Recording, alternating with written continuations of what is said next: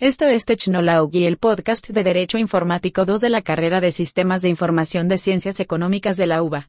Acá el próximo capítulo.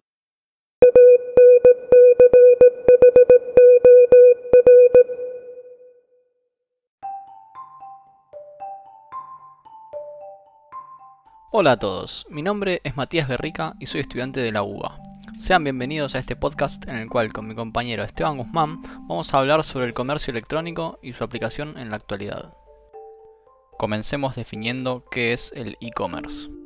El comercio electrónico, más conocido como e-commerce, es el sistema de comercio por medios electrónicos cuyos contratos realizados entre las partes se encuentran necesaria y simultáneamente a distancia, y para manifestar su voluntad y consentimiento van a requerir de medios electrónicos para suplir este obstáculo. En otras palabras, es la celebración a distancia entre un proveedor y un consumidor.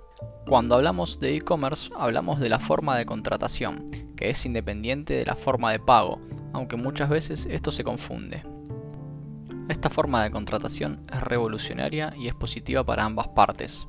Por un lado, el consumidor cuenta con distintas ventajas, entre ellas están la facilidad y la comodidad de poder comprar desde cualquier lugar y en cualquier momento. Por otra parte, se encuentra la accesibilidad, lo que permite además comprar durante las 24 horas del día durante los 365 días del año, ya que los comercios electrónicos no cierran. Por esta razón, no hay que preocuparse de todos los factores externos que implican ir hasta un comercio físico. Otra de las grandes ventajas para los compradores se trata de la abundancia de información y libertad de decisión, ya que Internet es un lugar lleno de información y podemos comparar los precios de distintos sitios antes de elegir en cuál efectuar la compra.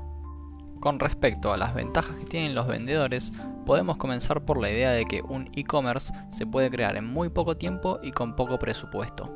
Todo depende de las necesidades que uno tenga, Además, permite llegar al público de forma fácil y veloz. También, al vender por internet, le permite ahorrarse los gastos, ya sea de mobiliario, almacenamiento y vendedores, entre otros tantos. Otro beneficio muy importante es que gracias a la globalización de mercados, le permite comerciar en cualquier mercado y de cualquier parte del mundo.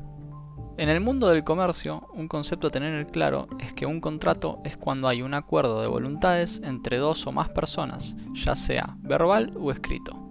Por este motivo existen derechos y obligaciones de cada una de las partes en estos intercambios de bienes y servicios online que puedan llegar a darse. De aquí podemos destacar el contrato de compra-venta, que está regulado en el artículo 1123 del Código Civil y Comercial de la Nación y los artículos siguientes. Hay contrato de compra-venta cuando una de las personas se obliga a transferir la propiedad de la cosa y la otra parte a pagar un precio cierto en dinero. Es un contrato bilateral, por lo que existen obligaciones para ambas partes del contrato. El vendedor transfiere y el comprador realiza el pago.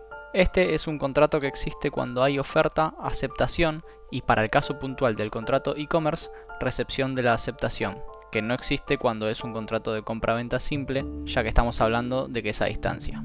Toda contratación siempre se va a basar en principios de buena fe. El vendedor debe hacerse cargo de los costos de entrega a no ser que se haya establecido lo contrario. Y el comprador deberá pagar la cosa en el lugar y tiempo definido y a su vez recibir la cosa. Dicho esto nos preguntamos, ¿cuándo se le comenzó a dar un marco normativo al e-commerce y cuáles fueron los motivos y objetivos planteados? Finalizado el siglo pasado, ya se podía observar que el mundo cambiaba rápidamente debido al desarrollo constante de la tecnología y la informática. En consecuencia, se consideró importante el comercio electrónico para la inserción del país al mundo y para el crecimiento de nuestro comercio exterior. Se tomó el contexto mundial como referencia, ya que nuestro país se encontraba gravemente desactualizado en el tema. Se presentó entonces el anteproyecto de ley Formato Digital de los Actos Jurídicos y Comercio Electrónico, el cual tocaba temas como la propiedad intelectual, la protección del consumidor, el documento electrónico, la firma digital, la seguridad y la privacidad informacional. Y se pretendía brindar nuevas estructuras legales para promover la compatibilidad con el marco jurídico internacional y neutralidad tecnológica. El objeto de este era regular el comercio electrónico, britándolo de validez jurídica, se definió entonces, primero, en el artículo 14 a la firma digital como un conjunto de datos expresados en formato digital, utilizado como método de identificación de un firmante y de verificación de integridad del contenido de un documento digital, el cual debe pertenecer a un único titular el cual posee absoluto control de esta, siendo susceptible a verificación que proponga evidencias de alteración. Además, se dio validez a los antes descriptos contratos digitales.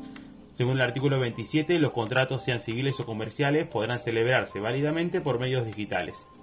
En estos, para la oferta de bienes o servicios, deben poseer exigentemente el nombre completo, razón social, datos de inscripción de registros, organismos recaudadores y reguladores, domicilio legal y medios alternativos de contacto.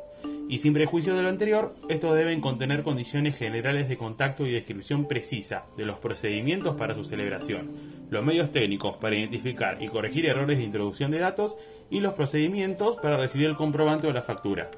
Cabe destacar también que las normas generales y especiales de defensa al consumidor, lealtad comercial y defensa de la competencia son de aplicación plena en los actos jurídicos celebrados por medio de documentos digitales.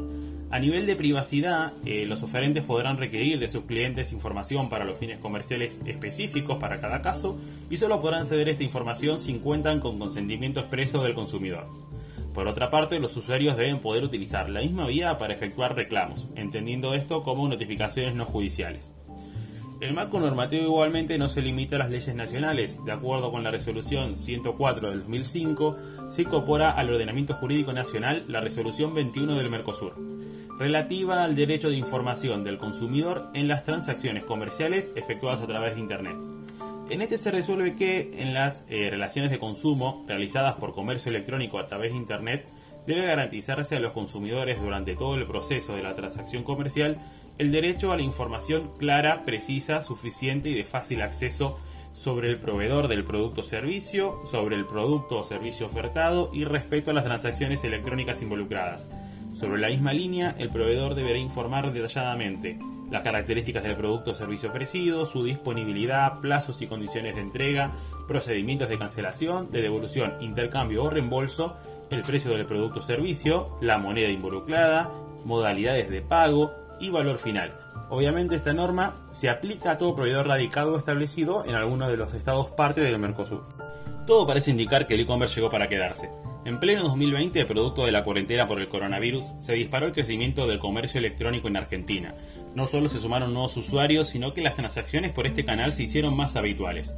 En los primeros seis meses del año, el e-commerce en el país facturó 314.602 millones de pesos, lo que supone un incremento del 106% si se lo compara con el mismo periodo del año 2019, según registros de la Cámara Argentina de Comercio Electrónico.